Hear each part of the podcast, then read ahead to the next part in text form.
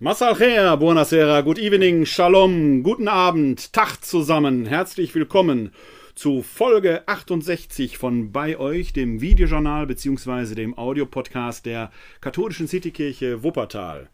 Wir schreiben den Vorabend des fünften Sonntages im Jahreskreis. Der ist also schon etwas vorangeschritten. Die Fastenzeit steht fast schon vor der Tür. In zwei Wochen ist es dann schon soweit. Wir sind aber auch in diesen Zeiten wieder bei euch, denn wir folgen ja dem Motto unseres vom Kreuzestod auferstandenen Jesus Christus, der den Seinen verheißt im Matthäus-Evangelium, Kapitel 28, Vers 20: Ich bin bei euch alle Tage bis zum Ende der Welt. Und in diesem Sinne wollen auch wir bei euch sein. Nach wie vor könnt ihr uns erreichen unter der Rufnummer 0202 42969675 oder schreibt uns eine E-Mail an bei-euch at katholische-citykirche-wuppertal.de. Dorthin könnt ihr uns euer Feedback zu unseren Sendungen schicken. Ihr könnt Themenwünsche, Themenanregungen geben, die versuche ich dann aufzunehmen. Wenn ich hier im äh, äh, Videojournal oder Audiopodcast, dann vielleicht an anderer Stelle, zum Beispiel der Glaubensinformation, wie auch immer. Aber eure Themenwünsche sind da sehr herzlich willkommen.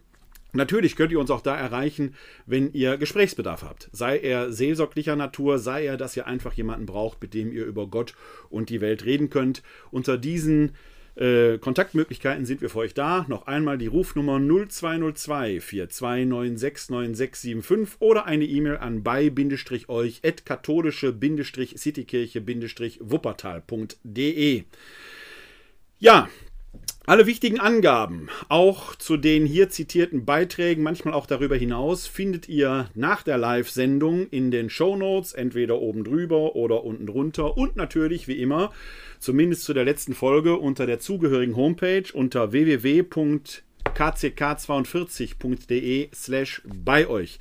Da findet ihr alle wichtigen Angaben.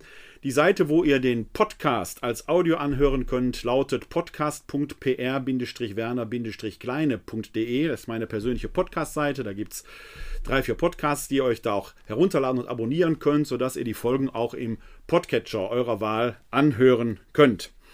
Ja, da sind wir schon fast mitten im Thema. Die Überschrift über diese Sendung lautet ja Wartezeit. Und äh, sie führt in gewisser Weise das Thema der letzten Woche Melancholie äh, weiter. Denn wir wollen ja in der Melancholie nicht verharren. Jemand schrieb letzte Woche in einem Kommentar, dass Melancholie natürlich manchmal nah an der Depression sein kann, das stimmt. Auf der anderen Seite ist die Melancholie aber sehr oft auch Grund und Quell für die Kreativität gewesen, daraus neue Lösungen, neue Ideen zu entwickeln. Ja, Kunstwerke entstehen oft, weil Künstler melancholisch sind und ihre Melancholie quasi darin bewältigen. Ähnlich verhielt es sich ja früher mit der Langeweile. Ich weiß gar nicht, ob Kinder heute überhaupt noch Langeweile empfinden, denn sie werden ja beschult. Selbst wenn Homeschooling stattfindet, ist ja alles durchgetaktet. Da werden dann Fördermaßnahmen und, und, und. Ich weiß gar nicht, ob Kinder heute überhaupt noch so etwas wie Langeweile empfinden, wie das vor 30, 40 Jahren noch möglich war.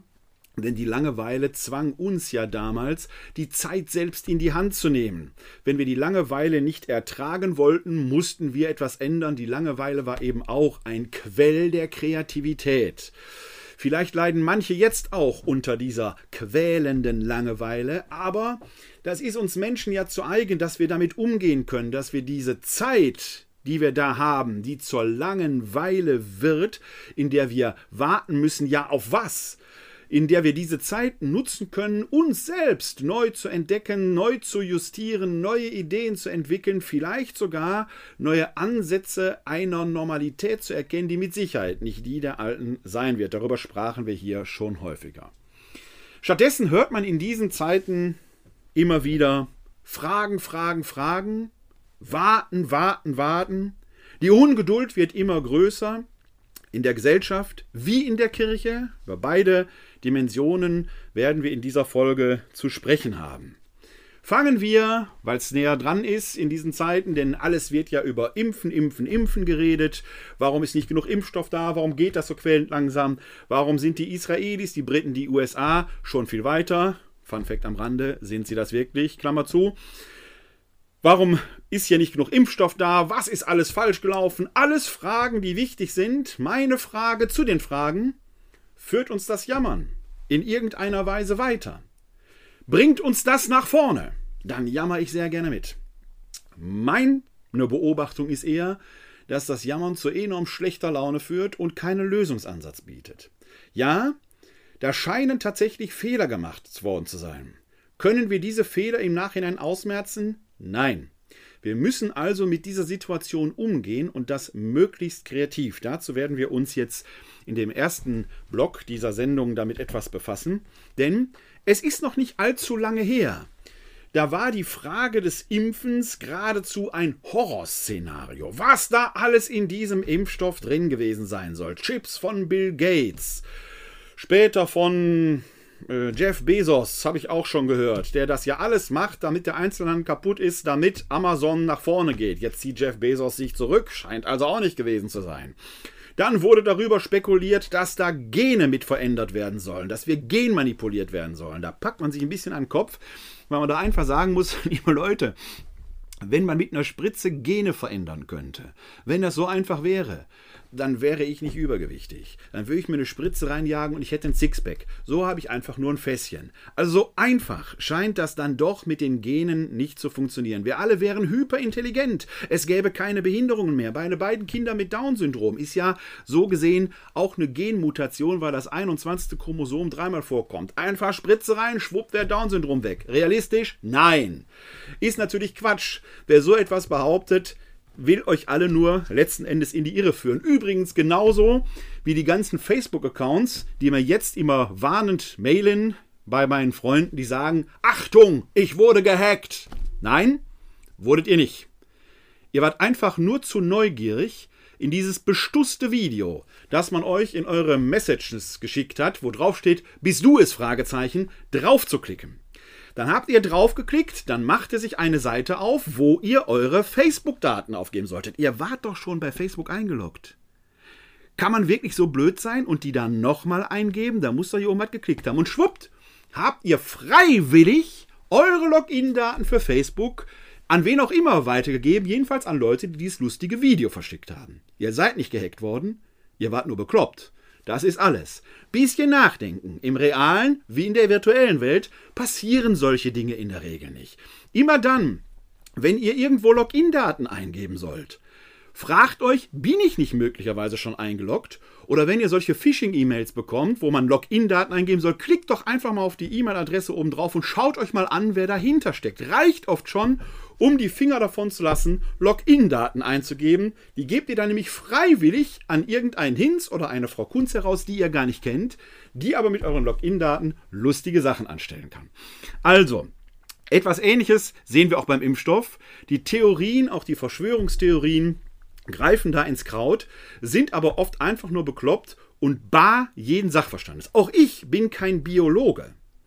Aber ehe ich einem Ken Jebsen einem veganen Verschwörungskoch Attila Hildmann, einem schmusigen Soulsänger Xavier Naidu oder einem lustig tanzenden DJ irgendwelche Dinge glaube, sollte man sich vielleicht doch an die wenden, die Ahnung davon haben. Das ist schon kompliziert genug, denn wir erleben ja im Moment in den Talkshows so einen kleinen Battle, wo Herr Streeck sich versucht zu positionieren, der offenkundig beleidigt ist, dass man ihn nicht ins Kanzleramt zugeschaltet hat, um seine Sicht der Dinge zu haben, die ja aber alle kennen, weil er die ja überall schon so hinausposaunt. Wissenschaft ist ein schwieriges Geschäft. Wissenschaft fällt nicht einfach vom Himmel.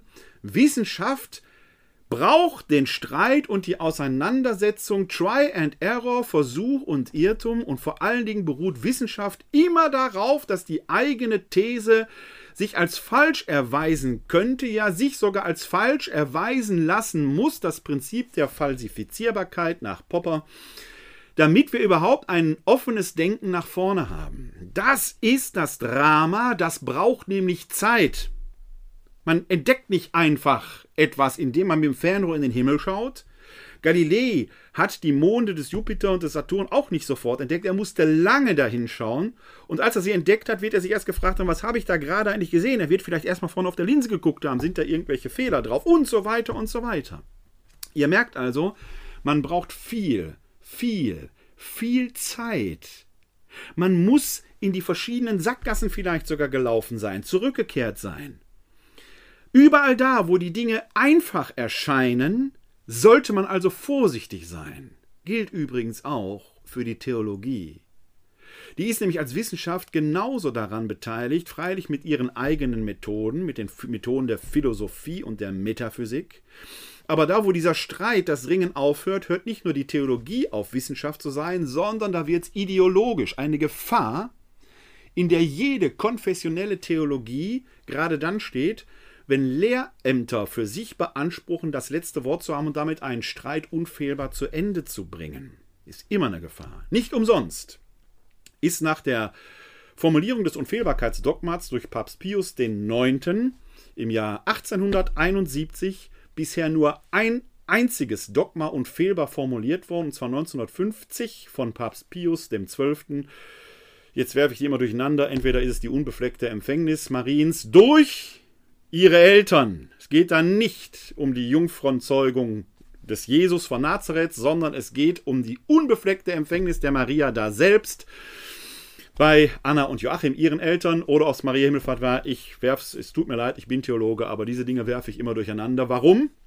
Weil beide Mariendogmen in der Theologiegeschichte nicht aus einer einem Streit heraus äh, formuliert worden sind, sondern eher als Ausdruck einer Frömmigkeit. Und das fällt uns jetzt, 70 Jahre nach dieser Dogmatisierung, auf die Füße, nicht schon längere Zeit, weil es eigentlich gar nicht um einen zentralen Glaubensinhalt ging, sondern um eine Frömmigkeitsthese. Aber das Wichtige für uns, die einzige definitiv unfehlbare Äußerung eines Papstes nach der Dogmatisierung der Unfehlbarkeit im Jahr 1871 war 1950. Seitdem haben Päpste nicht mehr unfehlbar gesprochen. Ein Streit, einen kirchenrechtlichen Streit gibt es um die Äußerung Papst Johannes Pauls II der Anfang der 90er Jahre eben festgelegt hat, dass Frauen keine Priester werden können. Und da gibt es so formelhafte Elemente, die in diese Richtung deuten. Es könnte vielleicht unfehlbar gewesen sein, aber man spricht schon immer im Konjunktiv, sodass mancher Kirchenrechter sagt, das ist sehr nah dran an der Unfehlbarkeit, aber nicht unfehlbar. Knapp daneben ist auch vorbei. Was will ich damit sagen? Auch in der Theologie tun sich offenkundig die Päpste, die ja das authentische Lehramt in der katholischen Kirche ausüben, schwer letzten Endes Streit zu unterbinden. Streit ist mühsam. Werden wir aber, was die Kirche angeht, gleich nochmal drauf zu sprechen kommen. Zurück zur Impffrage. Zuerst hatten wir also die großen Verschwörungsideologien und Verschwörungsmythen. Jetzt wird darüber gestritten, warum wir nicht längst schon alle geimpft sind. Ich stehe vor dieser Diskussion davor, mache mir eine Tüte Popcorn auf und sage, was wollt ihr eigentlich? Wir haben vor gut einem Jahr das erste Mal von diesem Virus gehört. Und danach hatten wir Engpässe in unseren Läden. Es gab weder Reis, noch Nudeln, noch Klopapier. Was wir damals mit Klopapier erlebten, erleben wir jetzt mit dem Impfstoff. Das heißt, zu viele wollen alles auf einmal. Entsteht ein Flaschenhals. Es kann gar nicht so viel geliefert werden, wie aktuell benötigt wird, wenn alle ran wollen.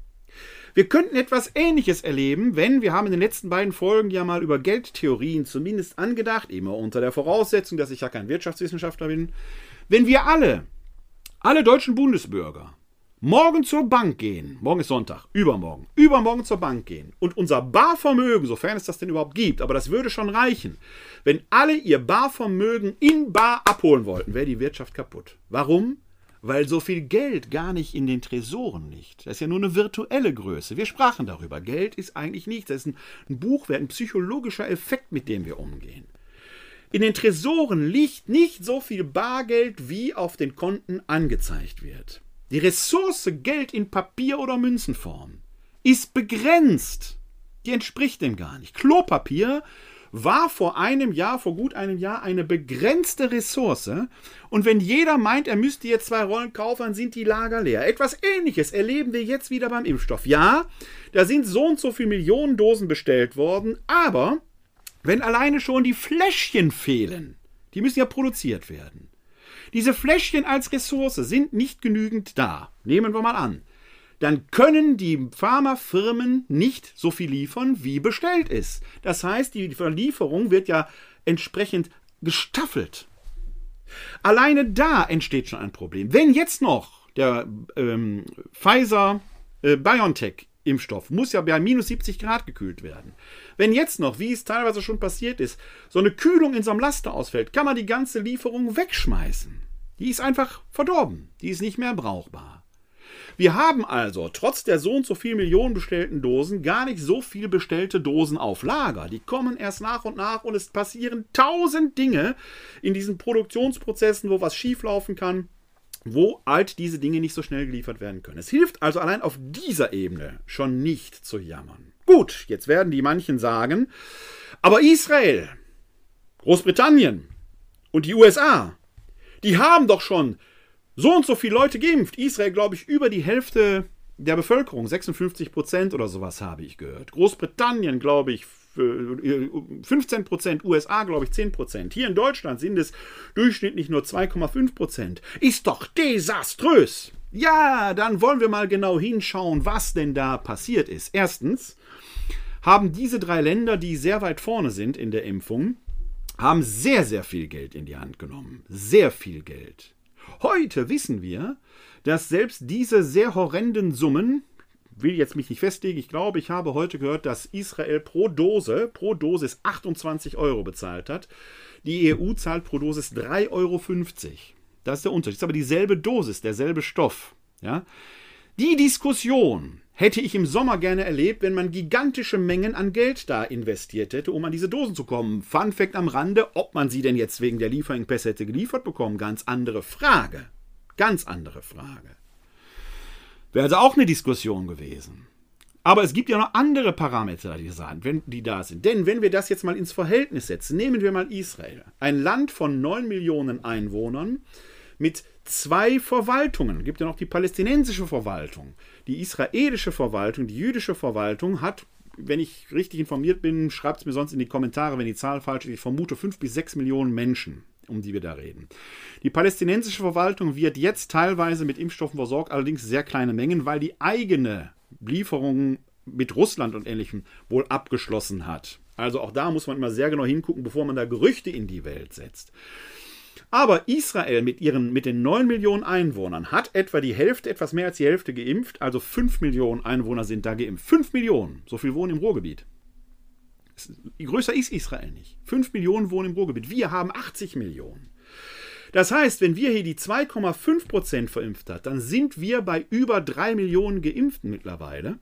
Das ist nicht so weit weg von Israel. Also man muss auch da mal den Ball ein wenig flacher halten. Hinzu kommt, das weiß man auch, dass in Großbritannien, in Israel und in den USA diese hohen Impfraten teilweise deshalb zustande gekommen, weil man dort die Erstimpfung gemacht hat. Hier in Deutschland ist es zu, zumindest hier in Nordrhein-Westfalen, in Mecklenburg-Vorpommern ist es anders. Die gehen eine Strategie wie Großbritannien. Hier in Nordrhein-Westfalen ist das so, man legt die Hälfte der Impfrationen zurück, weil man ja zwei Impfungen braucht. Nach etwa drei bis vier Wochen nach der Erstimpfung braucht man eine Zweitimpfung. Das heißt aber auch, man impft nur rein statistisch gesehen, die Hälfte der zur Verfügung stehenden Impfdosen. In Großbritannien hat man alles weggeimpft, was an Dosen da war. Für die zweite Impfung ist im Moment gar kein Vorrat da. Man geht also ein Risiko, eine Wette ein, dass die Pharmafirmen auch pünktlich liefern können. Die empfehlen, dass maximal nach 42 Tagen die Zweitimpfung erfolgen soll. In Großbritannien hat man das schon auf drei Monate aufgestockt. Also volles Risiko, dafür eine hohe Zahl. Man muss also, man sieht allein hier schon, wie sehr man da abwägen muss. Denn wenn die zweite Impfung nicht kommt, ist der volle Impfschutz gar nicht gewährleistet. Da hilft das nicht, wenn man eine hohe Zahl an Erstgeimpften hat. Diese, dieses Risiko, diese Wette kann aufgehen. Man weiß es einfach nicht. Da muss man abwägen. Man sieht also, wenn man nur oberflächlich auf die Zahlen schaut, führt uns das gar nicht weiter. Hinzu kommt ein, nächstes, ein nächster Punkt, in Großbritannien sind die Infektionsraten trotz der hohen Impfzahl vergleichsweise hoch. Warum? Weil es dort diese B1117 Mutation gibt bei der noch gar nicht klar ist, ob die Impfung da überhaupt wirkt oder ob man einen neuen Impfstoff braucht. Wenn also die erste Impfung durch ist, die zweite noch gar nicht da ist, jetzt kommt diese Mutation hin, gegen die diese Impfung möglicherweise gar nicht hilft. Gab es einen interessanten Podcast bei äh, der äh, FATS Wissen. Den Link lege ich euch mal in die Shownotes hinein. So eine halbe Stunde, sehr informativ. Wenn man sich das anhört, dann sagt man, auch da sind wir noch auf unsicherem Boden. Es ist noch lange nicht gesagt, dass wir, wenn wir die Impfung haben, diese Pandemie besiegt haben. Diese Mutationen werden wir nur in den Griff bekommen, wenn wir Abstand halten, Hände waschen, Maske tragen. Da werden wir nicht dran vorbeikommen. Jede Diskussion, jede Diskussion, ob Geimpfte Sonderrechte bekommen können, ist ja schon ein Witz, der Begriff von Privilegien oder Sonderrechten zu lesen. Grundrechte sind keine Sonderrechte. Geimpfte könnten höchstens wieder die Grundrechte ohne Einschränkungen ausüben. Das wäre richtig, denn wir haben eine Einschränkung, die natürlich gut begründet ist und die sein muss, damit wir überhaupt noch eine Zeit haben werden, in der wir Grundrechte wieder leben können. Wenn wir alle krank oder tot sind, braucht keiner mehr Grundrechte. Es war das Grundrecht auf Unversehrtheit des Leibes und der Gesundheit dann hinüber. Man muss die Grundrechte gegeneinander abwägen. Deswegen machen wir den ganzen Budenzauber ja mit. Zumindest die, die einigermaßen Verständnis haben. Jede Diskussion um die Frage, ob man Geimpfte wieder ins Kino lassen soll, scheitert ja schon daran, dass dann die Kinobetreiber auch geimpft sein müssten. Denn ob Geimpfte tatsächlich immun sind, ist ja schon Frage 1. Gegen SARS-CoV-2, den Ursprungsvirus, ja, aber bei den Mutanten fehlen schon die entsprechenden Daten. Ob Geimpfte aber auch nicht mehr infektiös sind, ist eben auch noch nicht geklärt. Das heißt, ich kann als Geimpfter senke ich mein Infektionsrisiko, mein Erkrankungsrisiko, aber ich kann theoretisch, könnte, könnte, muss im Konjunktiv sprechen, könnte theoretisch immer noch andere anstecken. Diese Diskussion jetzt zu führen, dass Geimpfte Sonderrechte haben sollen, ich sage schon wieder Sonderrechte, ihr wisst, was ich meine, ist absolut absurd. Wir haben derzeit die über 80-Jährigen einigermaßen durchgeimpft. Auf in die Disco, ihr aus den Pflegeheimen. Sie gehört euch. Ihr seid ja safe. Die Party kann steigen. Ü80 ist angesagt. Liebe Leute, was ist das für eine Diskussion? Die Comedian Gabi Decker sagt, sie wird in Zukunft Konzerte für alle aufmachen. Egal was ist. Schöner kann man es nicht leugnen, haben wir ein super Spreader-Event. Möglicherweise, möglicherweise, vielleicht auch nicht, da die Daten liegen dafür noch nicht vor. Nena sagt, sie verzichtet auf alles. Ich sage, warten ist jetzt das Gebot der Stunde. Wir müssen Erkenntnisse sammeln. Wir müssen Daten sammeln. Vielleicht ist man mit einer Impfung auch immun und zwar so immun, dass man auch nicht mehr weiter infizieren kann. Wäre doch super. Aber dann ist immer noch die Frage, was ist mit den Mutanten? Wer jetzt glaubt, er könnte mit der Impfung tun lassen, was er will, fängt sich dann so eine Südafrika-Variante ein, hat möglicherweise das nächste Problem. Da habe ich eine schöne Karikatur in der WZ von gestern gefunden, die möchte ich euch nicht vorenthalten. Die zeigt das nämlich sehr schön. Hier, wo man sehen kann, äh, die Impfung ist zwar jetzt angezeigt, Zutritt nur für Geimpfte und dahinter wartet einfach das große Loch. Freiheitsrechte für Geimpfte, damit werden wir schön auf die Schnauze fallen. So einfach ist es dann eben nicht. Wir müssen weiterhin gemeinsam an dieser äh, Bewältigung dieser Pandemie arbeiten, zumal die Herausforderungen nicht kleiner, sondern eher größer werden. Deshalb empfiehlt auch der Ethikrat, weiterhin äh, die entsprechenden Maßnahmen trotz der Impfkampagnen aufrechtzuerhalten. Und zwar so lange, bis wir entsprechende Daten haben. Einen Link dazu, zu dieser Empfehlung, lege ich euch in die Show Notes. In der Westdeutschen Zeitung von gestern, vom 5. Februar, fand sich dann aber auch ein, wie ich fand, sehr bemerkenswertes Interview mit der Vorsitzenden des Deutschen Ethikrates, Alex, Alena Büch. Ich hoffe, oder Büchs, ich hoffe, ich habe den Namen richtig ausgesprochen. Äh, ich habe es leider nicht online gefunden, deswegen kann ich es hier nur zitieren. Ich lege die Zitation aber in die äh, Show Notes. Vielleicht kommt dieses Interview ja später noch online, dann könnt ihr das selber googeln. Da heißt es unter anderem auf die Frage, stellt sich die Frage nach Sonderregelungen jetzt überhaupt schon? Da antwortet Frau Büchs. Wir gehen aber davon aus, dass belastbare Daten zur Infektiosität von Geimpften erst vorhanden sein werden, wenn die Beschränkungen ohnehin aufgehoben werden können. Inzwischen gibt es ja verschiedene Impfstoffe, die sich in mehreren Hinsichten unterscheiden. Es wird sich also noch eine ganze Weile hinziehen, bis es da eine gesicherte Datenbasis gibt. Trotzdem ist es nachvollziehbar, dass Menschen bereits jetzt über Möglichkeiten nachdenken, dass zumindest einige von uns aus diesem ermüdenden Zustand herauskommen. Und es gibt ja auch schon konkrete Überlegungen, zuletzt von einem Konzertveranstalter. Daher fanden wir es durchaus an der Zeit, etwas ethische Orientierung zu bieten. Frage. Könnten sich die Sonderregelungen in der Praxis also erübrigen, weil die Pandemie bis dahin im Griff ist? Antwort. Das wäre die Hoffnung. Wir sagen auf jeden Fall, dass gegenwärtig eine individuelle Lockerung der staatlichen Freiheitseinschränkungen nicht in Betracht kommt. In unserer Analyse haben wir festgestellt, dass ein gesicherter Wissensstand wahrscheinlich noch so lange dauern wird, dass wir gleichzeitig schon Effekte des Impfens sehen werden. Dann würden schrittweise Maßnahmen für alle aufgehoben. Eine vorherige individuelle Rücknahme von Freiheitsbeschränkungen nur für geimpfte Menschen ließe sich allenfalls dann rechtfertigen, wenn hinreichend gesichert wäre, dass sie das Virus nicht mehr weiter verbreiten können. Und da kommt noch ein Aber, dann müsste gleichzeitig geprüft werden und es müssten Vorkehrungen getroffen werden, dass es nicht zu Ungerechtigkeiten und nicht zu negativen Folgen für die Akzeptanz des Impfprogramms kommt. Unter diesen Bedingungen können alle Beschränkungen für Geimpfte fallen? So die nächste Frage. Antwort. Das ist ein wichtiger Punkt.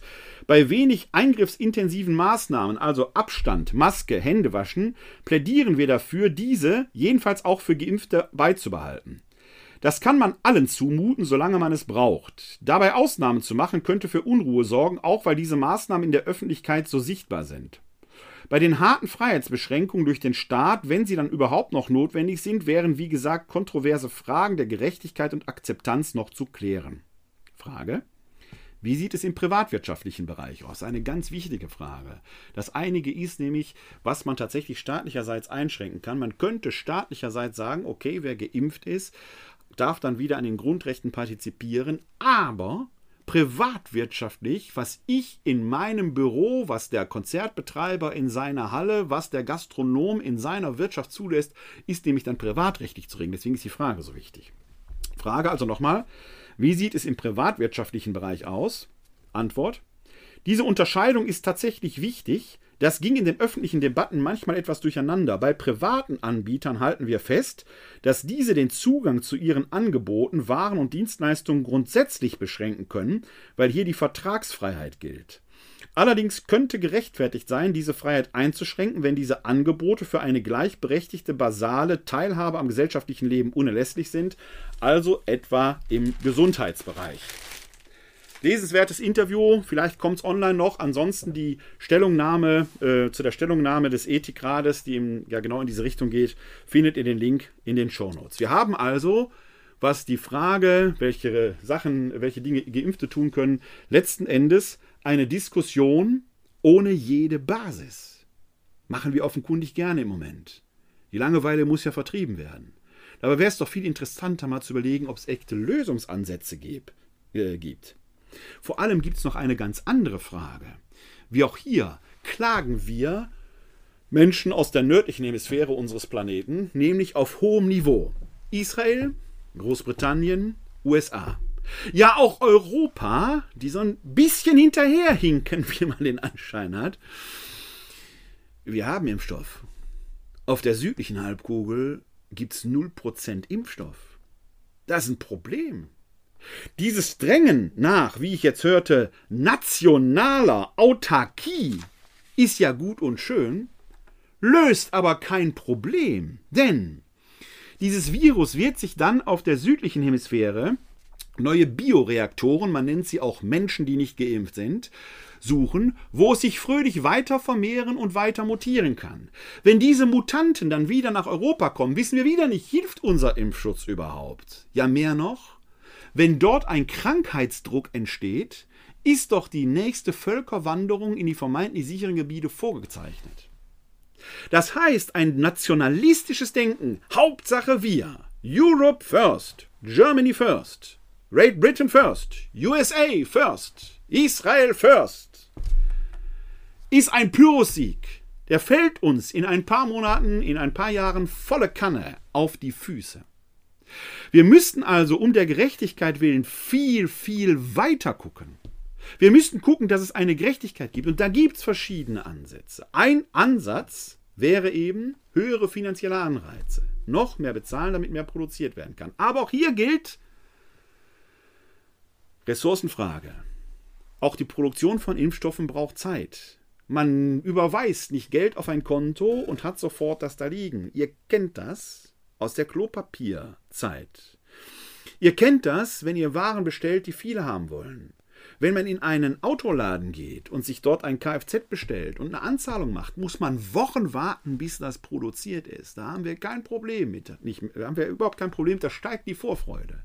Beim Impfstoff ist das genauso. Der braucht Zeit, bis der produziert wird. Also selbst wenn wir viel Geld in die Hand nehmen, es geht nicht schneller. Der Vorstand von BioNTech hat gesagt, er bräuchte, um eine entsprechende Impfstraße zu bauen, etwa sechs Wochen. Und über die Anpassung an eine Mutante bräuchte noch mal sechs Wochen. Aber dann sind die noch nicht genehmigt. Neue Impfstoffe werden wir wieder im Genehmigungsprozess. Und ihr merkt, das dauert Monate, gehen da ins. Also ist alleine die erhöhte Ressource, die erhöhte Einbringung von Geld alleine nicht die Lösung. Wie aber wäre es denn, wenn wir den Patentschutz aufheben, könnte man ja machen, dass der Staat automatisch den Patentschutz aufhebt und damit sagt, wir können jetzt Generika auch von anderen herstellen lassen. Ja, die Sache mit dem Geld ist so eine Sache. Wir sprachen in den letzten beiden Folgen darüber. Irgendwie ist Geld tatsächlich letzten Endes nichts, ist eine virtuelle Größe, aber für die Psyche des Menschen offenkundig irgendwie wichtig, weil es ein Leistungsanreiz damit verbunden ist, weil ich für, Geld Dinge kaufen kann und weil wir aus der Zeit des Tauschhandels letzten Endes raus sind. Wenn ich jetzt also zwangsweise, quasi so quasi kommunistisch sage, jetzt äh, heben wir den Patentschutz auf und jetzt kann jeder das produzieren, dann wird der Forschungswille letzten Endes sinken. Wäre aber theoretisch eine Möglichkeit. Welche Anreize wären da? Ihr merkt, die Frage ist nicht so einfach. Aber die Pandemie wird erst bewältigt sein, wenn sie weltweit bewältigt ist. Und dazu fand ich einen bemerkenswerten Beitrag von Andrea Böhm und Marc Schieritz in der aktuellen Ausgabe der Zeit. Die schreiben da, beim Impfgipfel hat man sich am Ende nicht auf zusätzliche Maßnahmen verständigt. Die wichtigste Begründung, sie kämen zumindest für Deutschland wahrscheinlich zu spät. Nach Einschätzung des Gesundheitsministeriums sind die vorhandenen Produktionskapazitäten in Europa weitgehend ausgelastet. Dies habe BioNTech-Vorstand Siak Pötting in den Gesprächen bestätigt, heißt es in Teilnehmerkreisen. Und der Bauplan für einen Impfstoff ist kein Apfelkuchenrezept. Für die Produktion sind Spezialanlagen notwendig, Testläufe, geschultes Personal. Bei BioNTech hat es fünf Monate gedauert, bis ein neues Werk in Marburg umgerüstet war, obwohl dort schon vorher biochemische Stoffe hergestellt worden waren. Nach Brancheneinschätzung gibt es zwar weltweit etwa 40 Produktionsstätten, die mit dem Vorlauf von drei bis sechs Monaten einsatzbereit wären, doch bis dahin ist das Land hoffentlich durchgeimpft. Eure Sorgen möchten wir haben. Das ist die mildeste Kritik, die man derzeit aus Südafrika, Pakistan oder Kenia zu hören bekommt. Dort fangen die Impfkampagnen gerade erst an. In ärmeren Staaten wird es noch länger dauern. Die reichen Länder der Welt haben sich große Mengen an Impfstoff beschafft, sagt Südafrikas Präsident Cyril Ramaphosa beim virtuellen Davoser Weltwirtschaftsforum. Manche viermal so viel, wie sie für ihre Bevölkerung brauchen. All das, so sein Vorwurf, zum Nachteil ärmerer Nationen, die beim Wettlauf um die ersten Impfstoffe nicht mitbieten konnten. Dabei war es eigentlich anders geplant gewesen. Dass Impfstoffe zunächst eine knappe Ressource sein würden, war Regierungen wie internationalen Organisationen klar, lange bevor das erste Produkt zugelassen wurde. Eine globale Kraftanstrengung würde nötig sein, um so schnell wie möglich die Weltbevölkerung durchzuimpfen. Die Weltgesundheitsorganisation WHO richtete deswegen im Mai 2020 den Covid-19 Technology Assess Pool CTAP ein, das ist eine Plattform, auf der Forschungsergebnisse für die Behandlung und Diagnostik von Covid-19 gebündelt, Patente geteilt und verbessert, die entwickelten Medikamente schneller zugelassen und weltweit verteilt werden können. Viele ärmere Länder, aber auch Norwegen, die Niederlande und Portugal unterstützen das Vorhaben. Schon einen Monat vorher, im April 2020, war unter Leitung der WHO eine andere Initiative gestartet, kurz COVAX genannt. Staaten, inzwischen sind es 190 und Stiftungen wie die von Bill und Melinda Gates, Pharmaunternehmen und NGOs haben sich darin zusammengeschlossen. Ihr Ziel? Aus einem Fonds mit rund 5 Milliarden Dollar, gefüllt vor allem durch reiche Länder, von denen zuerst zugelassenen Impfstoffen 2 Milliarden Dosen einzukaufen und so zu verteilen, dass jedes an COVAX teilnehmende Land bis Ende des Jahres 20 Prozent seiner Bevölkerung immunisieren kann. Auch die Bundesregierung unterstützt COVAX. Impfstoffe seien ein globales öffentliches Gut, hatte Merkel gesagt. Ramaphosa und seine Kollegen empören sich, dass ein Land wie Kanada mit seinen bereits gekauften und reservierten Mengen seine Bevölkerung vier bis fünfmal gegen das Coronavirus immunisieren könnte, während in Südafrika noch nicht einmal das medizinische Personal geimpft ist. Südafrika hat Anfang dieser Woche eine erste Ladung erhalten, eine Million Dosen des Herstellers AstraZeneca. COVAX hat seine Finanzen inzwischen aufstocken und mehr Dosen kaufen können. Es wird demnächst auch Geld aus Washington kommen, weil die USA unter Joe Biden der Initiative beigetreten sind. Nur wird das all nicht reichen im globalen Kampf gegen ein Virus, das immer wieder gefährlichere Mutanten entwickelt. Zusammen mit Indien hat Südafrika deswegen einen Antrag bei der Welthandelsorganisation WTO auf die zeitweise Aussetzung des Patentschutzes für alle Covid-19 relevanten Medikamente und Geräte gestellt. Für die Dauer der Pandemie könnten in diesem Fall nicht nur Impfstoffe, sondern auch Schnelltests, Masken, Beatmungsgeräte und therapeutische Medikamente von Herstellern weltweit als billigere Nachbauten produziert werden. Solche Ausnahmeregelungen sind von der WTO für genau solche Fälle vorgesehen. Rund 100 Staaten unterstützen den Antrag. Die USA, Kanada, Großbritannien, die Schweiz und die EU-Länder sind ebenso dagegen wie die Pharmaindustrie. Wohlgemerkt, die sind dagegen. Die Argumente auf globaler Ebene ähneln denen in der deutschen Debatte. Patente und der Schutz geistigen Eigentums, so schrieb Thomas Kühni, Generaldirektor des großen internationalen Pharmaverbandes IFMA in der New York Times, seien ein Garant und Anreiz für Innovation.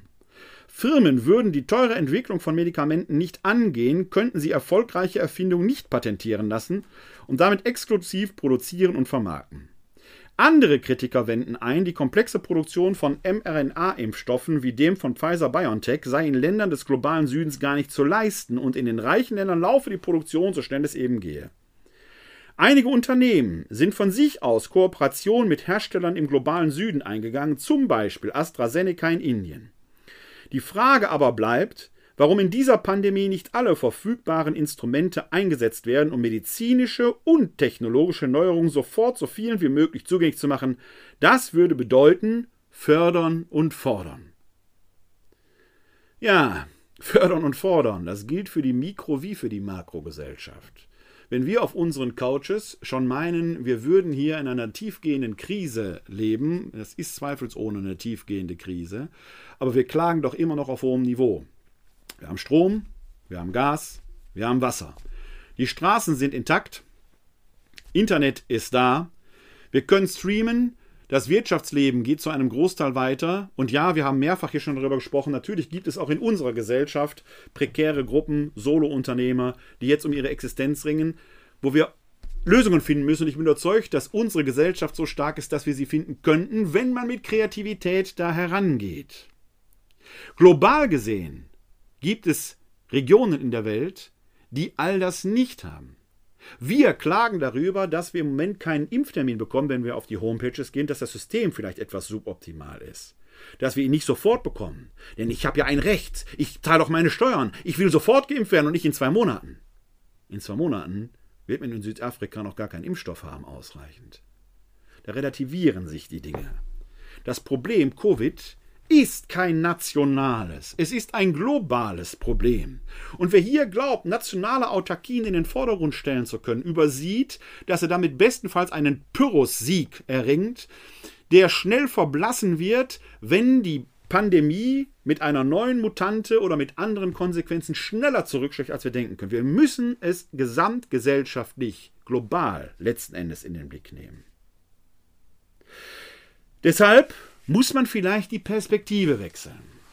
Mit Blick auf ein anderes Thema, und ich will jetzt hier nicht irgendwie die religiöse Karte als Antwort auf alles ziehen, wobei ich doch glaube, dass religiöse Menschen in vielem vielleicht durchaus manches gelassener sehen können. Mit religiös meine ich nicht ideologisch fundamentalistisch.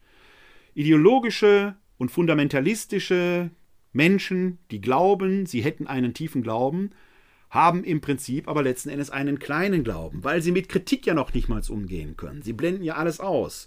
Wer schon Kritik an der eigenen Sichtweise nicht erträgt, kann keinen starken Glauben haben. Das ist der Witz bei der Sache. Das sind kleingläubige Menschen. Solche kleingläubigen Menschen sind in der Regel nicht in der Lage zu abstrahieren. Das passiert bei solchen Fundamentalisten. Fun Fact am Rande. Wir haben letzte Woche einen Artikel gelesen. Ich finde den leider nicht, deswegen kann ich den Link nicht in die Show, deswegen müsst ihr mir so glauben. Da war von Evangelikalen in den USA die Rede, die sich für Propheten hielten. Er ist schon Witz 1. Man hält sich nie selbst für einen Propheten, beziehungsweise dann ist man keiner. Ob man ein Prophet gewesen ist, ergibt sich aus der Rückschau. Niemand nimmt für sich in Anspruch, ich bin ein Prophet, ich sage das Wort Gottes. Das wird oft erst posthum deutlich, dass da jemand war, der in einer besonderen Vollmacht gesprochen hat. Aber da gibt es tatsächlich jetzt irgendwelche Propheten, die jetzt hingegangen sind und haben den Sieg Trumps bei der letzten US-Wahl vorhergesagt. Die rudern jetzt reumütig zurück, reumütig zurück, weil der nicht nur nicht Präsident geworden ist, wiedergewählt worden ist, sondern weil der große Sturm aufs Kapitol, ich meine nicht den vom 6. Januar, ich meine den vom 20. Januar, weil man da tatsächlich in bestimmten Kreisen erwartet hat, dass Trump das Weiße Haus nicht verlassen wird, sondern die Nationalgarde rufen wird und Biden wird vor seiner Vereidigung verhaftet. Ist alles ausgeblieben. Trump ist in den Hubschrauber gestiegen, ist in Florida ausgestiegen, ist Golfspielen gegangen. Die Leute waren entgeistert. Ja, da merkt ihr, wie kleingläubig ihr gewesen seid den falschen Propheten vertraut. Jemand, der sagt, ich bin ein Prophet, ist ein falscher Prophet, ein Lügenapostel. Nicht mehr und nicht weniger. Deshalb muss man vorsichtig sein mit religiösen Überhöhungen. Und trotzdem glaube ich, dass so, es geht jetzt nicht um den Gottesglauben in sich, sondern es geht letzten Endes darum, dass der Glaube immer auch eine gewisse Selbstrelativierung mit sich bringt. Denn wenn ich mich als kleiner Mensch im Verhältnis zu der gesamten, zum gesamten Universum, das ich als Schöpfung begreife, erkenne, dass der, der ein solches Weltall hervorbringt, und wie gesagt, bitte nochmal der Hinweis, ich weiß, dass viele von euch da draußen nicht so glauben, wie ich es tue, oder gar nicht glauben, das ist völlig okay, Gesteht mir zu, dass ich hier meinen Glauben, meine Sicht der Dinge kurz einbringe.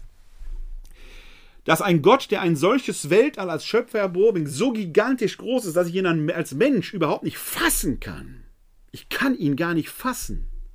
Diese Selbstrelativierung bringt mit sich das, was wir Theologen die Kontingenz erkennen, die Kontingenz nennen. Kontingenz heißt, wir erleben uns Menschen auch als Individuum, als mögliche, aber nicht notwendige Existenz. Rein profan ausgedrückt fand ich diesen, diese Erkenntnis in den 80er Jahren in einem Werbespot. Da wurde mit tiefer Stimme gesprochen: Die Natur braucht uns nicht. Wir brauchen die Natur.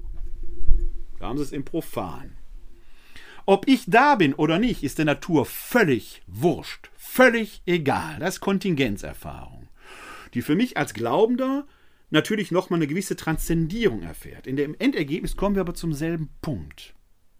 Als Glaubender glaube ich trotzdem, dass es da eine gewisse Form der Gelassenheit geben kann, weil zumindest für die, die in der jüdisch-christlichen Tradition stehen, das, keine, das, eine, das, Christentum kommt aus dem Judentum, deswegen kann ich das so sagen, vielleicht sogar Muslime, die sich in diese Tradition hineinbegeben können. Der Islam könnte zumindest aus christlicher Sicht ja eine Fortführung einer christlichen Splittergruppe sein.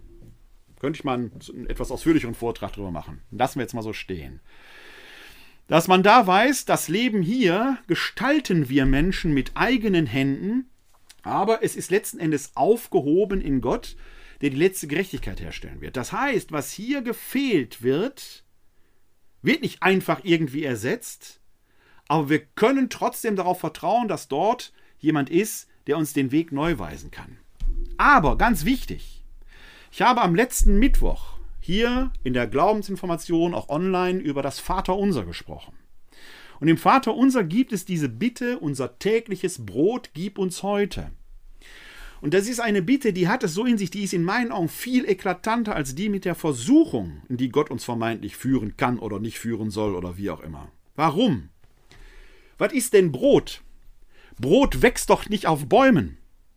Brot machen Menschen, Bäckerinnen und Bäcker, auch hobbymäßig zu Hause, indem sie Teig zusammenmengen und ausbacken. Da ist menschliche Arbeit drin. Aber die Ressourcen für das Brot kann der Mensch selber gar nicht künstlich herstellen. Er kann sie ernten, er kann sie säen, er kann sie anbauen, aber dass es überhaupt sowas wie Weizen oder wie Roggen oder wie Gerste oder was auch immer gibt, das kann der Mensch eben nicht künstlich machen.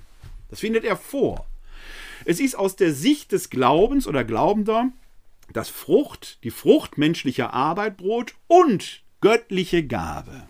Im Brot kommt beides zusammen, göttliche Gabe und menschliche Arbeit. Und das ist das, was die Herausforderung in so einer Pandemie ist, aus Sicht des Glaubens. Ich betone es nochmal. Wir brauchen die menschliche Arbeit, um das zu bewältigen und die göttliche Gabe der Gelassenheit, Geduld, ja die göttliche Gabe der Dinge, mit denen wir Impfstoffe herstellen und so weiter und so weiter. Als Nichtglaubender werdet ihr andere Wege dahin finden. Akzeptiert, respektiert. Das ist aber meine Sicht des Glaubens. Und weil wir Glaubende da so eine Art Backup haben, das transzendentale Backup, ohne dass man das begreifen könnte, ist der Modus der Gelassenheit für Glaubende vielleicht schneller erreichbar. Und jetzt rede ich aber über die Vernunft Glaubenden. Nicht über diese Fantasten, Ideologen und Fundamentalisten, die ja den Kleinglauben haben, die beim kleinsten Zweifel schon auch von den Socken sind. Das ist ein Problem. Und da fand ich in der jüdischen Allgemeinen einen schönen kleinen Aufsatz äh, über den Wochenabschnitt, der äh, heute am Schabbat, nein, wir haben ja schon Sonnenuntergang, der gestern am Schabbat vorgelesen worden ist. Und da in diesem Abschnitt sagt der Autor äh, Vyacheslav Dobrowitsch, ich hoffe, ich habe das vernünftig ausgesprochen, folgendes. Das Glaubensbekenntnis des Judentums lautet Shema Yisrael Adonai Eloheinu Adonai Echad. Höre Israel, Gott ist unser Gott, Gott ist eins. Fünftes Buch Mose, Kapitel 6, Vers 4. Es geht also darum, in den Fragmenten Höre Israel, Gott ist unser Gott, Gott ist eins. Es geht also darum, in diesen Fragmenten des Lebens, in den Silben unserer Geschichte, die Einheit Gottes herauszuhören. Was heißt das? Widmen wir uns noch einmal dem Text des Shema Yisrael. Die Mystiker lehren, dass die verschiedenen Namen Gottes für die verschiedenen Attribute des göttlichen Handelns stehen. Der Name Adonai repräsentiert das von uns als barmherzig wahrgenommene und der Name Elohim das von uns als streng und manchmal auch als unangenehm empfundene Handeln Gottes. Kurz Unterbrechung. Das finde ich das Wunderbare am Judentum. Dass es nie Gott in sich in Frage stellt, wenn Gott nicht so funktioniert, wie wir es gerne hätten.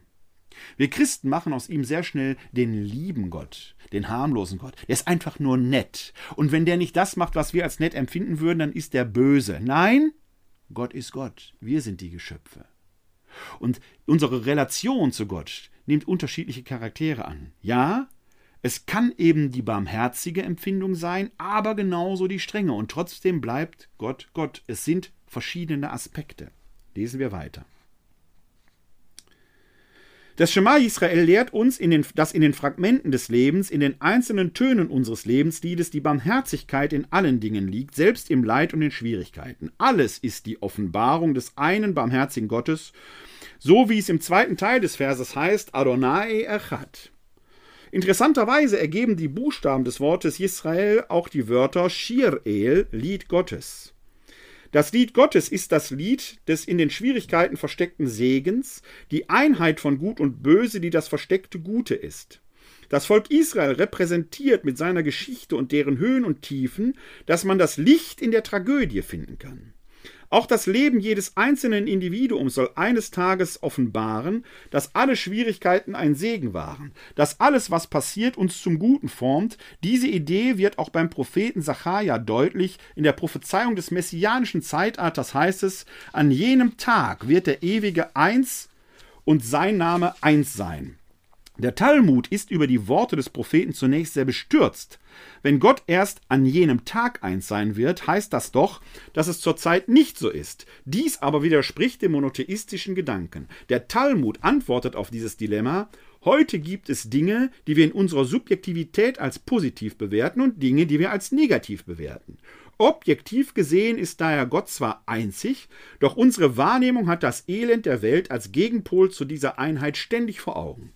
An jenem Tag, also an dem Tag, an dem das messianische Zeitalter anbricht, soll auch das von uns Menschen als schlecht empfundene eine Neubewertung erhalten.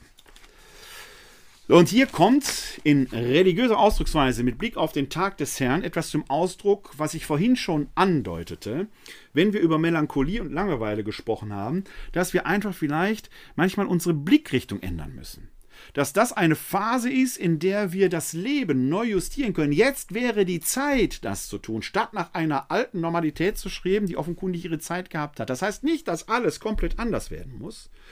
Aber in der Rückschau werden wir in dieser Pandemie eben auch sehen, was ist gelungen, was ist nicht gelungen. Wir werden viel zu entschuldigen haben, wie Jens Spahn vor fast einem Jahr gesagt hat. Aber wir werden auch vielleicht neue Kräfte dort entwickelt haben, neue Dinge gelernt haben. Der Umgang zum Beispiel mit digitalen Medien, dass ältere Menschen damit umgehen lernen. Ich bringe meine Schwiegermutter gerne nochmal als Beispiel, finde ich schon phänomenal. Nicht, dass diese Pandemie in sich gut wäre. Aber auch diese Pandemie kann Gutes hervorbringen. Deshalb gilt es, mit Gelassenheit die richtigen Schritte zu gehen und das Warten einzuüben, fordern und fördern. Das bedarf aber auch einer Leitungskultur.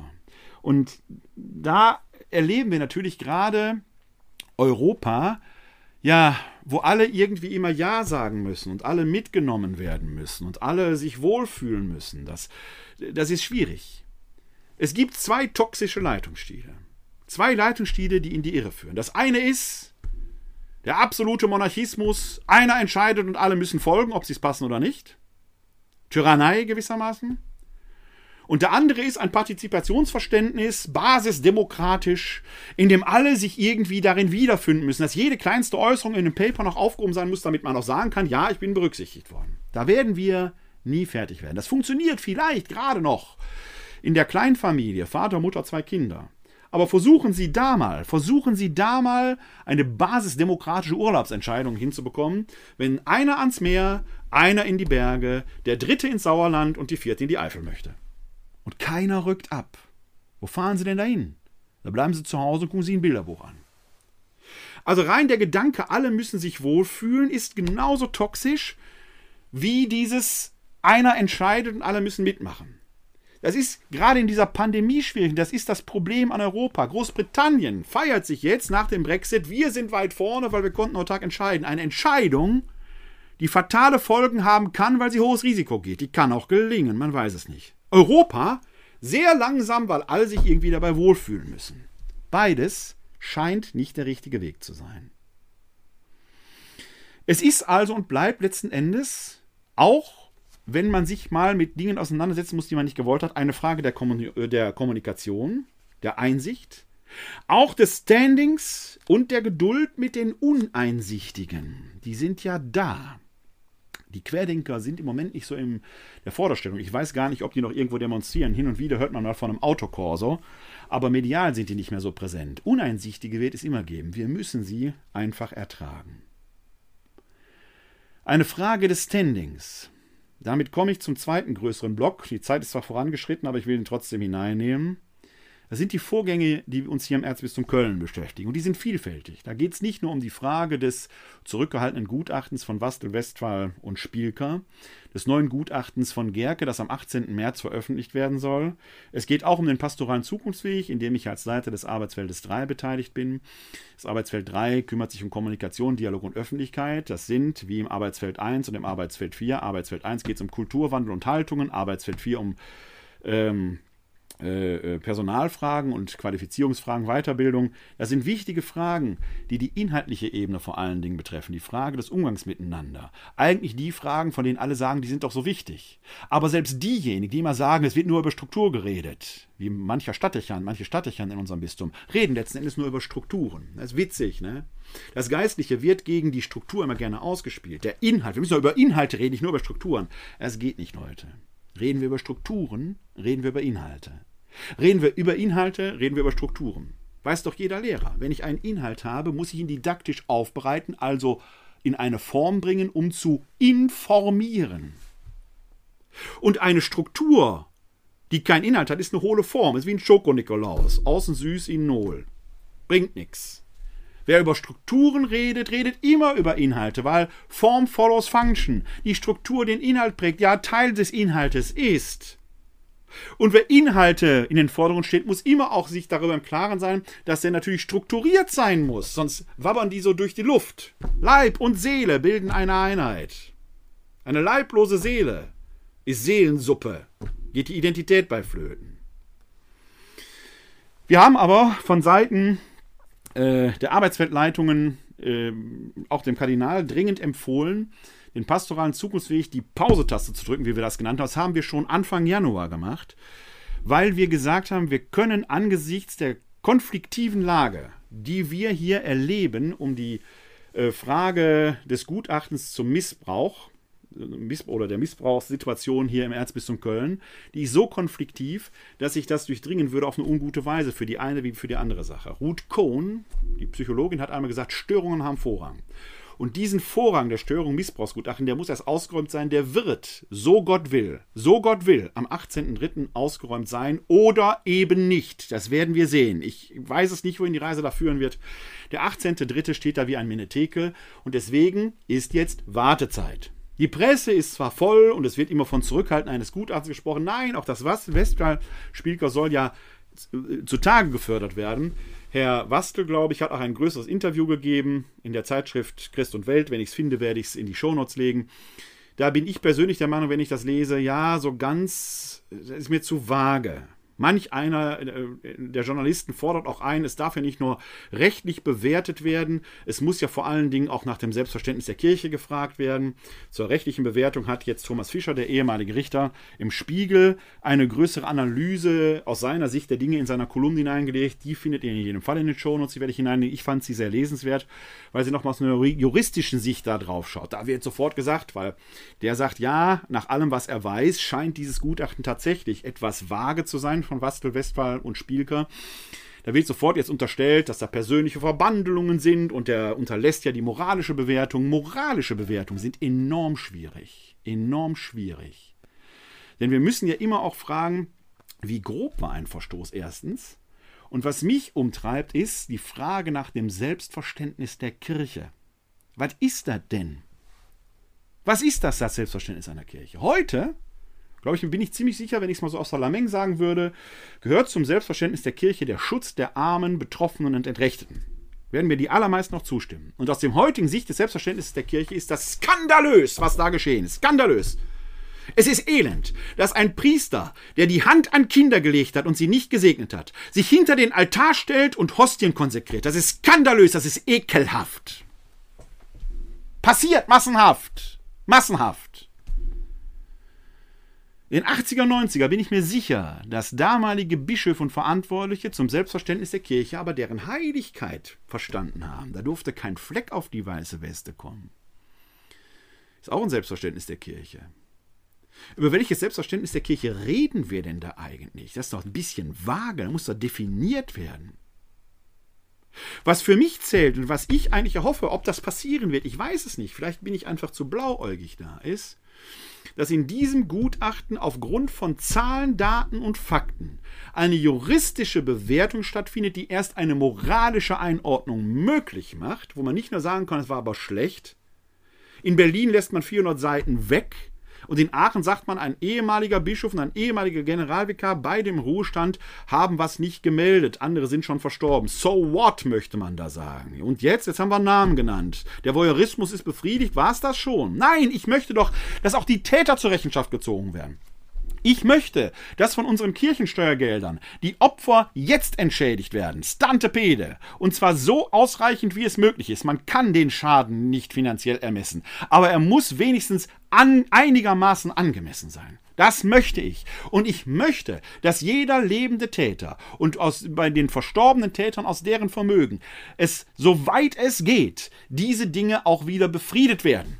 Die Täter müssen haftbar gemacht werden. Ich möchte, dass noch lebende Täter, bei denen die Tat erwiesen ist, vor den Kadi gehen und dort ihr Urteil schon auf Erden empfangen. Das alles macht einen Missbrauch nicht wett und nimmt ihn nicht weg. Aber es gibt ein wenig Gerechtigkeit den Betroffenen hier schon auf Erden. Das erwarte ich von dem Gutachten. Das erwarte ich von einem solchen Gutachten. Alles andere sind seitenreiche schwarze Striche auf weißem Grund. Und dann werden Namen genannt. Und zwei Wochen später gehen wir zur Tagesordnung über. Mir wäre das zu wenig. Ich weiß nicht, ob am 18.03. meine Hoffnung in Erfüllung geht oder nicht. Ich werde es sehen. Aber jetzt ist noch die Zeit des Wartens. Man kann doch nicht sagen, raus mit der Akte. Und dann ist eine Luschenakte da. Kann doch sein, ich weiß das nicht. Das Aachener Gutachten fand ich jetzt nicht so überzeugend. Da wurden Namen genannt. Okay, ja, gut. Und jetzt? Ich will Konsequenzen sehen. Ich will, dass ein Bischof hingeht und sagt, jetzt ziehe ich die Schritte 1, 2, 3, 4. Ob das der Bischof von Köln machen wird, ich weiß es nicht. Ich muss es abwarten bis zum 18.03. Jedenfalls haben wir schon als Arbeitsweltleiter Anfang des Monats Januar 2021 gesagt, wir müssen im pastoralen Zukunftsweg die Stopptaste drücken, weil sonst alles durcheinander gehen wird. Dass jetzt im Nachhinein auch ein Diözesanrat wohlfeil sagt, wir arbeiten nicht mehr mit. Der Diözesanrat war als Diözesanrat in diesem Sinne nie wirklich beteiligt. Es ging durch die Vertreter des Diözesanrates in Diözesanpastoralrat. Da muss man immer schon so ein bisschen vorsichtig sein. Im Nachhinein sagen, wir machen nicht mit bei einem Prozess, der ausgesetzt ist, ist schon, puh, ja gut, kann man machen. Kann man machen. Jedenfalls erreichte mich zu diesem Thema eine Hörerreaktion. Da heißt es, sehr geehrter Herr Dr. Kleine, zuerst wieder ein Dankeschön für Ihre Sendungen. Ich bin bei euch und jetzt schon 67 Mal. Und hier und da hören wir natürlich auch in Ihr Seminar und zuletzt gab es da noch mehrere Freitagabende. Eigentlich hatte das in Köln sein sollen. Glaubensinformationen, die wir bisher nur einmal hörten, aber es erstaunt uns immer wieder, wie Sie das alles schaffen. Sie lieben Paulus, aber Sie folgen auch seinen Fußspuren. Was bewegt den noch praktizierenden Katholiken in dieser Zeit? Die Baustelle ist nicht nur Corona, und aber sie bewirkt sicherlich noch einige Veränderungen in Gesellschaft und Kirche. Es gibt aber die großen Baustellen Köln und sehr nah dabei Regensburg. Fange ich in Regensburg an. Bischof Vorderholzer, auch ein rechter Hardliner, spricht sich als Bischof besondere Rechte seiner Weihe zu und befindet sich in der dritten und höchsten Stufe. Was heißt das für mich übersetzt? Zähle ich nach dieser göttlichen Einstufung überhaupt schon zu der ersten Stufe oder fängt das Zählen erst bei einem Priester an? Kurze Unterbrechung, haben Sie recht, lieber Hörer. Ich weiß ja, wer Sie sind, aber ich nenne jetzt die Namen hier nicht. Die erste Stufe fängt beim Diakon an.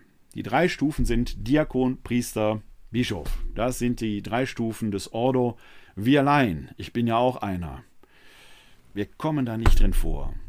Ich glaube ja, dass es dieses kirchliche Schisma schon lange gibt. Das läuft aber zwischen Klerikern und Laien. Wir sind zwar alle gleichen Rechtes, aber nicht gleicher Würde. Das ist das Problem. Und in der katholischen Lesart begeht die Weihe noch eine sogenannte ontologische Erhöhung, die ontologische Superität. Die gilt seit Benedikt XVI. 2010 nicht mehr für Diakone, wissen die Diakone aber irgendwie immer noch nicht. Die halten sich alle für was Besseres. Die sind darin unangreifbar. Sie sind den Dingen enthoben und stehen über den Sachen. Ein Priester weiß einfach alles. Ich weiß nicht, ob das, das, das ist so. Da kommt man auch nicht ran. Das ist in meinen Augen der eigentliche Skandal der katholischen Ämtertheologie. Ich formuliere das hier so und ich sage es auch so öffentlich. Ich habe es auch schon im Beisein des Generalvikars gesagt, das ist der eigentliche Skandal. Ich halte sehr viel davon, dass wir ordinierte Personen haben, von mir aus Männer wie Frauen, das ist für mich nicht der zwingende Grund, das würde nichts besser und nicht schlechter machen. Es würde auch die Probleme, die wir haben, nicht lösen, wenn man Frauen weinen würde. Wenn man morgen anfangen würde, Frauen zu weinen, das wird nicht passieren. Bis die in Amt und Würden eines Pfarrers werden, würden zehn Jahre vergehen. Bis dahin ist die Kirche noch weiter und das löst nichts. Das löst nicht unsere Probleme. Das jetzt beständig zu fordern, ist eine ganz andere Fragestellung, die dahin gehört. Solange wir aber diese Idee der ontologischen Superiorität haben, würden wir dann nur Frauen haben, zusätzlich, die auch erhöht über den anderen sind. Sie und ich, lieber Hörer, liebe Hörerinnen, auch ich, wir sind nur Laien. Wir reicht, bei uns reicht es nicht zur Stufe 1. Die einen sind weihevoll, wir sind weihelos. Muss man so? Nein, muss man natürlich nicht akzeptieren. Wir können damit umgehen. Dass Priester, Bischöfe sich so verstehen, ist ja okay. Das kann ich gar nicht in Abrede stellen. Aber ich muss es nicht unbedingt immer bestätigen. Das ist der entscheidende Punkt. Ich halte das für die Grundwurzel der Trennung innerhalb der römisch-katholischen Kirche. Dass wir da einen Stand haben, der die eigentliche Kirche bildet und wir dürfen nur mitmachen. Nein, das ist nicht der Wille Jesu. Ja, ich halte etwas davon, dass wir Personen und Persönlichkeiten haben, die den Auftrag haben, die Sakramente zu spenden, dass das nicht ein Wildwuchs ist. Davon halte ich sehr viel. Aber ob der Überbau darüber sein muss, da habe ich meine Zweifel. Da habe ich meine Zweifel. Ich weiß, dass die Theologie das anders lehrt, aber das ist mein ganz persönlicher Zweifel. Also deshalb die Antwort auf Ihre Frage. Das Zählen fängt zwar nicht beim Priester an, aber beim Diakon. Ich bin zwar der Meinung, so schreibt der Hörer dann weiter, ich bin zwar der Meinung, dass, äh, bin zwar der Meinung, geweiht sind wir als Getaufte eigentlich alle, haben Sie recht. Denn in der Firmung, die Firmung ist eine Handauflegung mit Beauftragung. Für, wenn die, eine Weihe besteht ja aus Handauflegung und Gebet und die Firmung ist Handauflegung und Gebet. Getaufte und Gefirmte haben den Auftrag, wie der heilige Thomas von Aquinas sagt, wie von Amts wegen den Glauben, das Wort Gottes öffentlich zu verkünden. In einer gewissen Weise haben, sind wir Geweihte. Wir sind das, wir gehören zum allgemeinen Priestertum. Völlig richtig. Aber uns fehlt die besondere Weihe, wie es da heißt.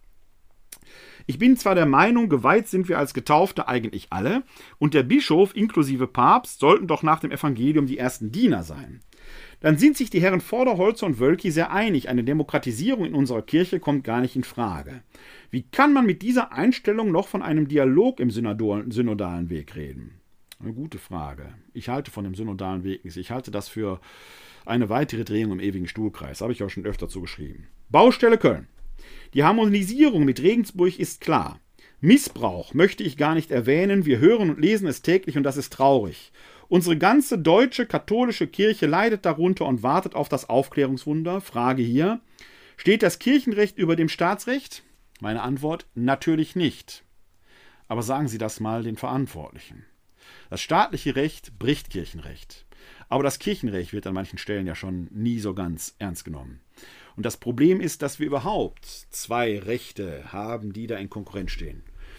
Wir müssten da dringend mal eine Verhältnisklärung haben. Jeder türkische Friedensrichter wird sich jeder Katholik, jede Katholikin darüber aufregen, dass sie eine eigene Rechtskultur haben. Wir unterhalten auch eine. Das muss man sich immer klar machen. Ist staatlich alles legitimiert, weil es öffentlich passiert und weil wir als Körperschaft des öffentlichen Rechtes agieren. Ist alles safe, alles safe aber es entsteht trotzdem der Eindruck, als wenn da intern eine eigene Gesetzgebung herrschen würde. Es kann eigentlich, wenn die in Konkurrenz zueinander tritt, was passiert denn dann?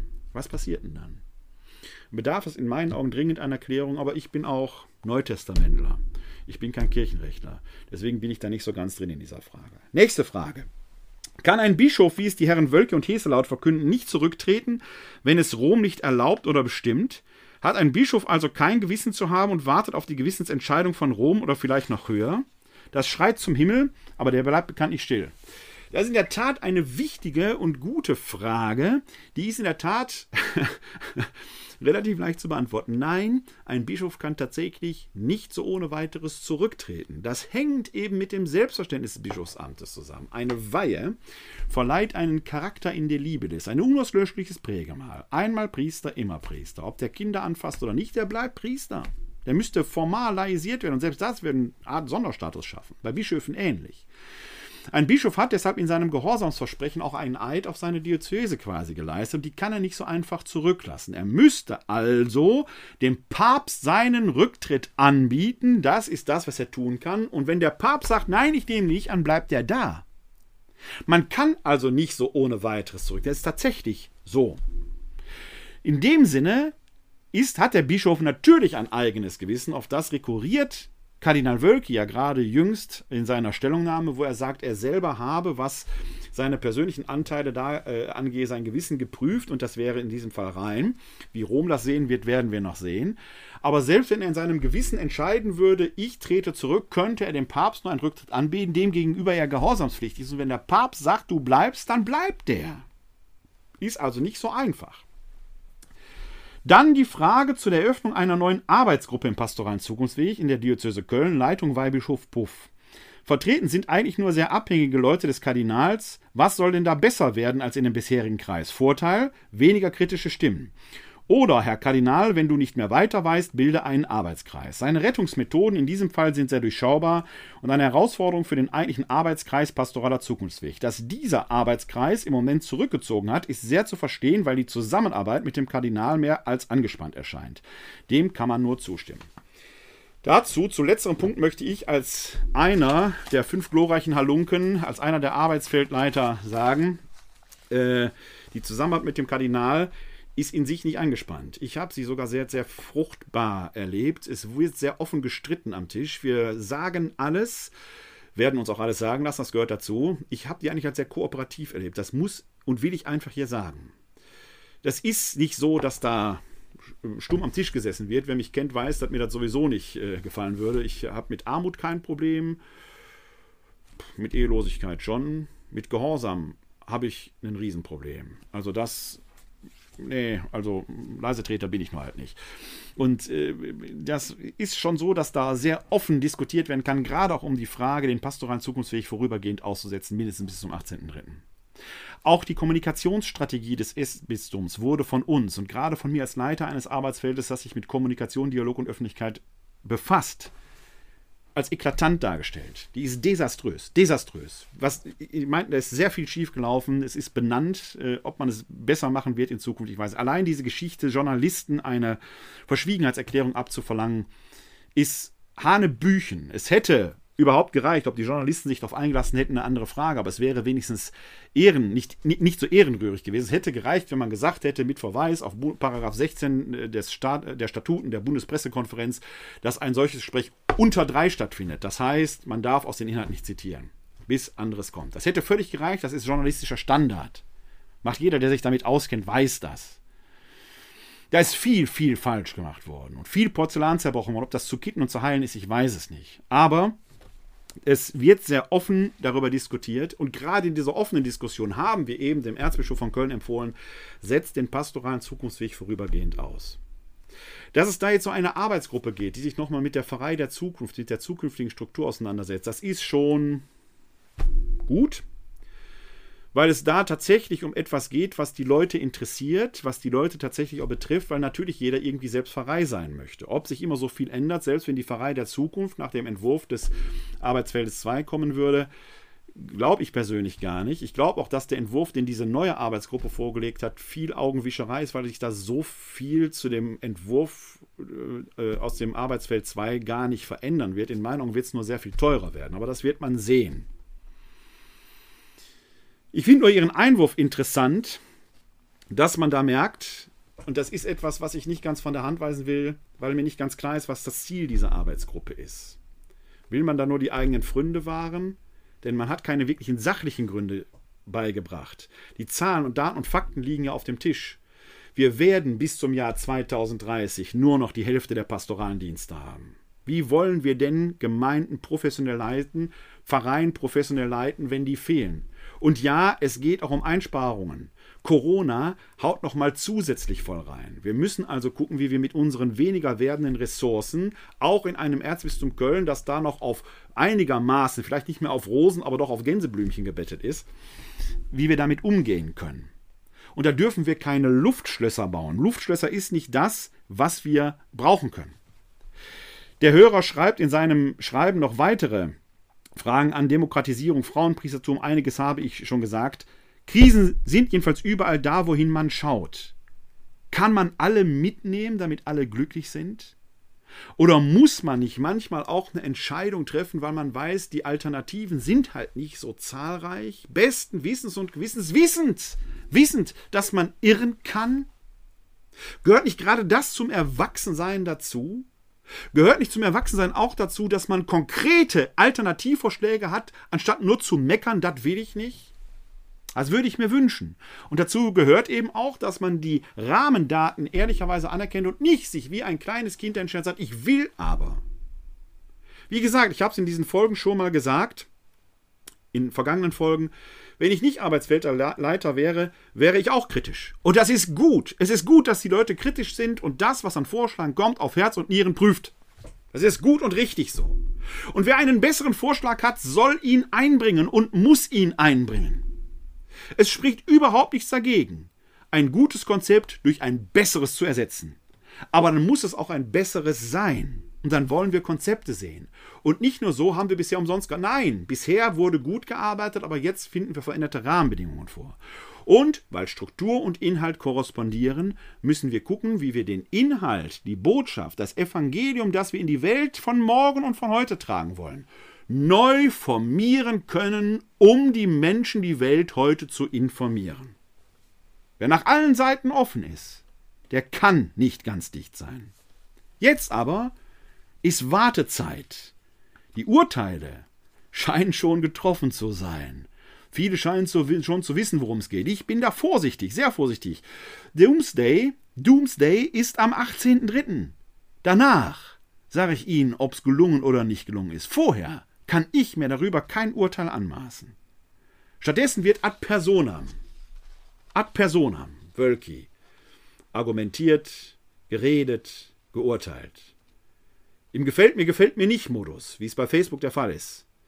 So geht keine konstruktive Auseinandersetzung. Der Ausgang heute ist ungewiss. Der pastorale Zukunftsweg ist auch keine Reformbewegung. Nein, das ist er nicht. Der pastorale Zukunftsweg ist eine Reaktionsbewegung auf sich verändernde Rahmenbedingungen, eine notwendige Anpassung an eine real existierend sich verändernde Wirklichkeit. Und sie hat sich in den letzten zwei Jahren auch durch die Corona-Pandemie nochmal zusätzlich verändert. Reform ist das nicht. Was wir brauchen, was wir brauchen, sind keine Luftschlösser, sondern solide Visionen, Ideen, wie wir nach vorne gehen können. Es ist tatsächlich Wartezeit.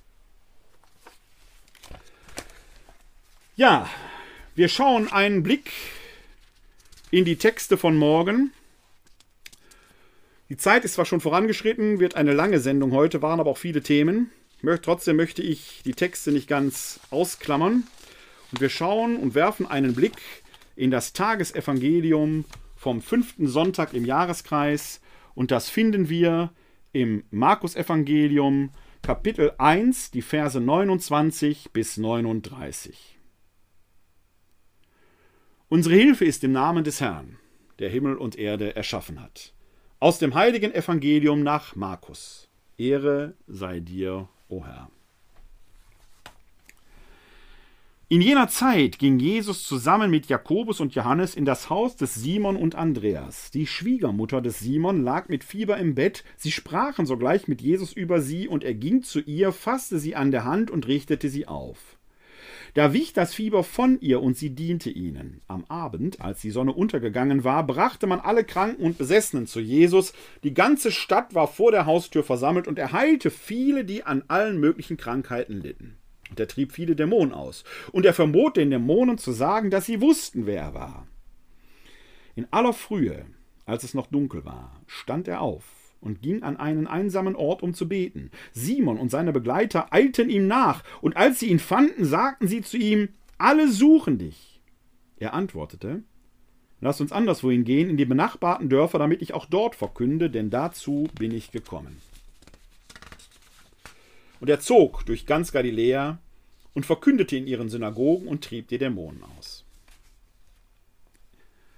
Evangelium unseres Herrn Jesus Christus. Lob sei dir Christus. Mit Blick auf die vorangeschrittene Zeit wenigstens ein paar kurze Gedanken zu diesem Text. Der ist zweigeteilt der ersten Hälfte hören wir von der Heilung der Schwiegermutter des Petrus. Jetzt geht es nicht darum, dass auch der Petrus eine Schwiegermutter hatte. Priester gab es ja damals noch nicht.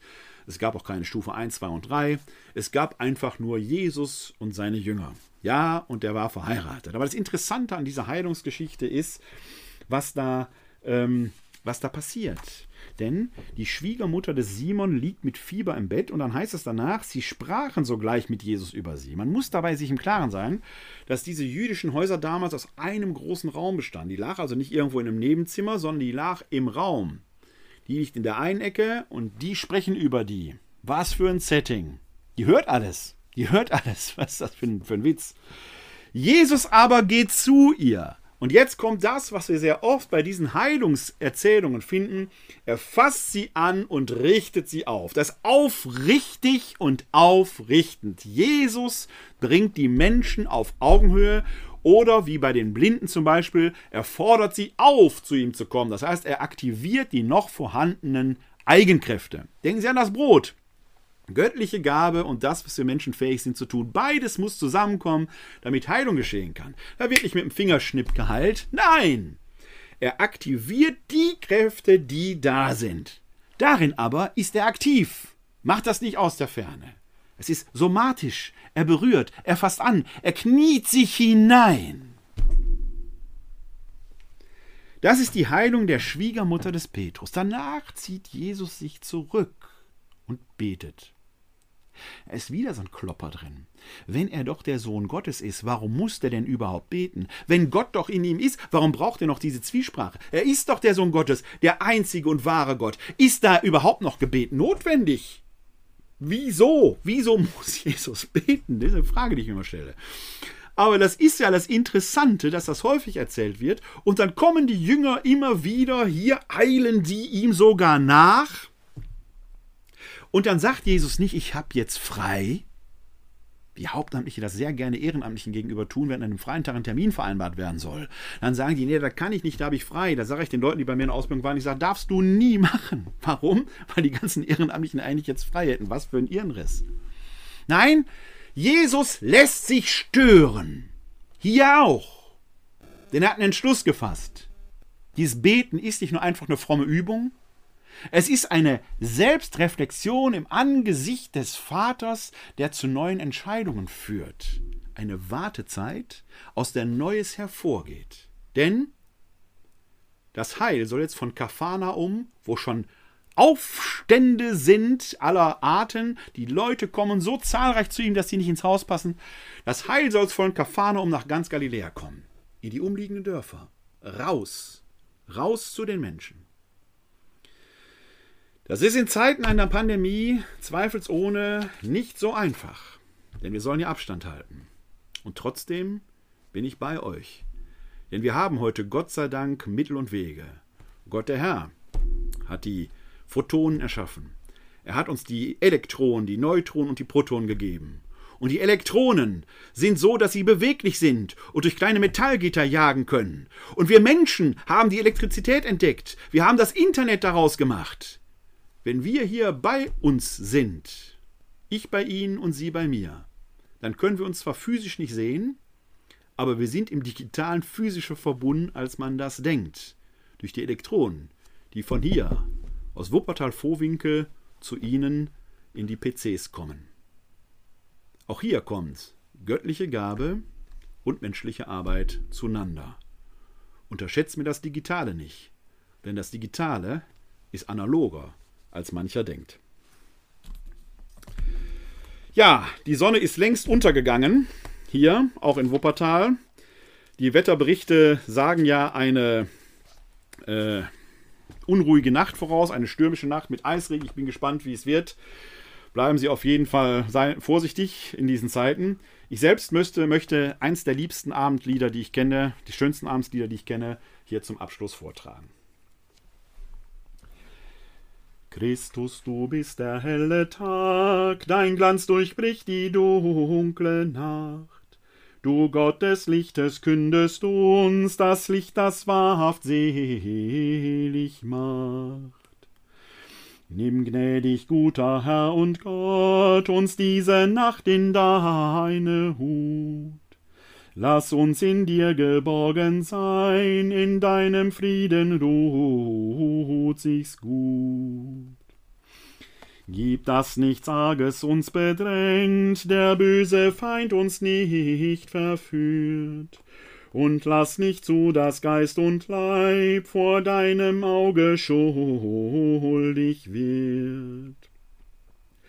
Dieweil die müden Glieder ruhen, bleib unser Herz dir zugewandt. Wir sind dein Volk, das dir vertraut, beschütze uns mit starker Hand. Sei deiner Diener eingedenk, die du mit deinem Blut erkauft. Stärk uns durch deines Leidens Kraft, wir sind auf deinen Tod getauft. Dir sei Gott Vater, Sohn und Geist die Ruhe dieser Nacht geweiht. Umfängt uns einst des Todes Nacht, für uns ins Licht der Herrlichkeit.